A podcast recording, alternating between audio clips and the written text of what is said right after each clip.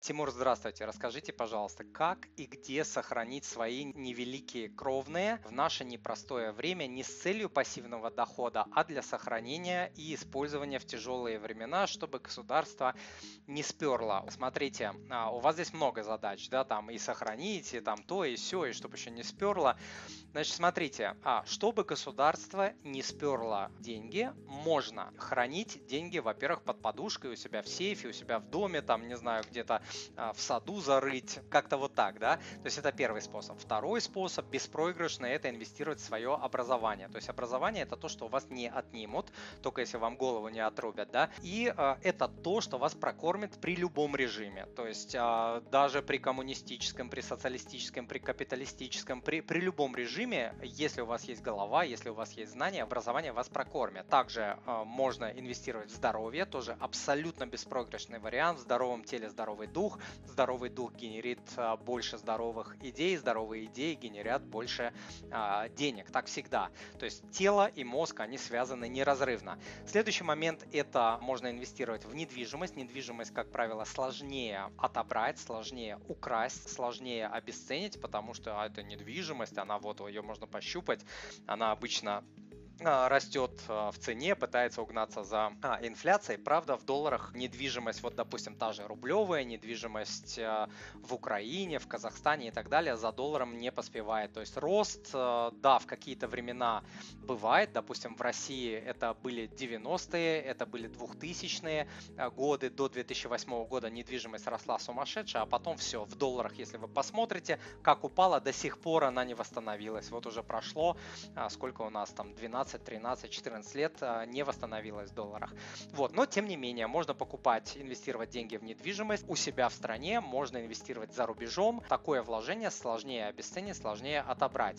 А, далее, можно деньги хранить в банке в другой стране, если вы можете открыть а, счет в другой стране. В каких-то странах это делается легко, в каких-то странах это практически невозможно. Можно хранить деньги в валюте, ну, как я сказал, там под подушкой, в сейфе, как угодно. Валюта, она не просто ну, во-первых, осложняет то, что у вас деньги можно забрать, если эти деньги не в банке, допустим, хранятся, но она также защищает вас от обесценения национальной а, валюты, которая, как мы знаем, обесценивается каждые 5, 7, 10 лет. А, тот же рубль обесценивается каждые 5, 7, 10 лет. Вспоминаем 92, 94, 98, 2008, 2015, 14, 15 и 2020 годы. Вот а, те, кто в валюте сберегал и инвестировал, допустим, как я, очень-очень довольны тому, что вот э, хранили свои сбережения и инвестиции именно в валюте. Далее, а можно деньги парковать на счете у западного брокера. Это легально, это законно, по крайней мере, пока и в России, и в Украине, и в Казахстане, и в других странах. То есть это можно, это законная операция. Вы на свой брокерский счет у западного брокера переводите деньги и там храните. Но там есть свои другие риски, там всякие риски блокировок, риски санкций там для россиян, да, в основном. То есть есть там свои риски и страхи, вот, но тем не менее такая возможность есть. Можно хранить деньги в физическом золоте, пожалуйста, покупайте монеты, слитки, э, храните, как я сказал, там под подушкой у себя там в огороде, закапывайте в сейфе, как угодно. Вот золото, оно и через тысячи лет будет золото, ничего с ним не станет, его сложно отобрать, хотя, ну, вы же понимаете, да, что если государство захочет что-то отобрать, оно отберет, придут там с обыском, найдут все это дело и у вас отберут, если вы не запрячете упорядочите так, что там это будет сделать крайне сложно.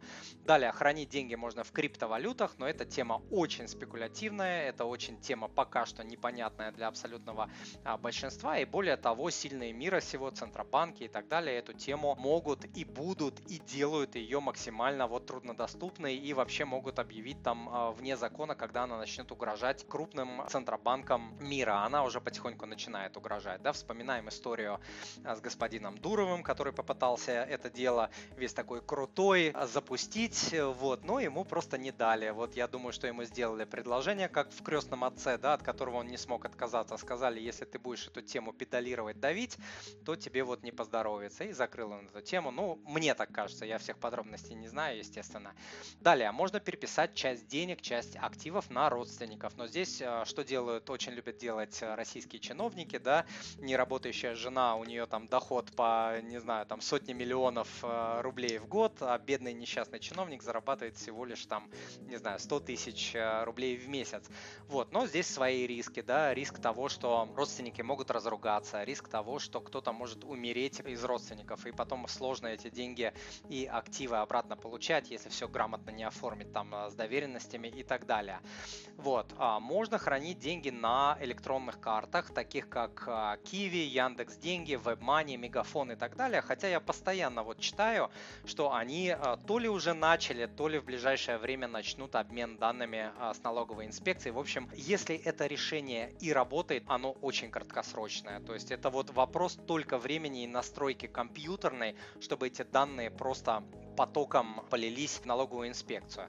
Вот. Далее, можно э, регистрировать банковские карты, свой бизнес и прочие вещи на других людей. Но здесь такие же риски, как я вам говорил про родственников. Да? Люди могут там быть непорядочными, люди могут умереть, люди могут э, тоже там попасть, сами попасть под э, вот эту колесницу, да, там, скажем, какого-нибудь исполнительного производства, судов и так далее. И тогда вы ставите свой бизнес, свои деньги, свои активы под риск. Можно использовать налоговые вычеты. Это законный способ как не давать государству себя, ну не то чтобы обкрадывать, да, не то чтобы обдирать налогами, а просто не давать государству брать с вас налоги, когда вы можете законно их не платить, либо их уменьшать. То есть это вообще шикарный а, способ.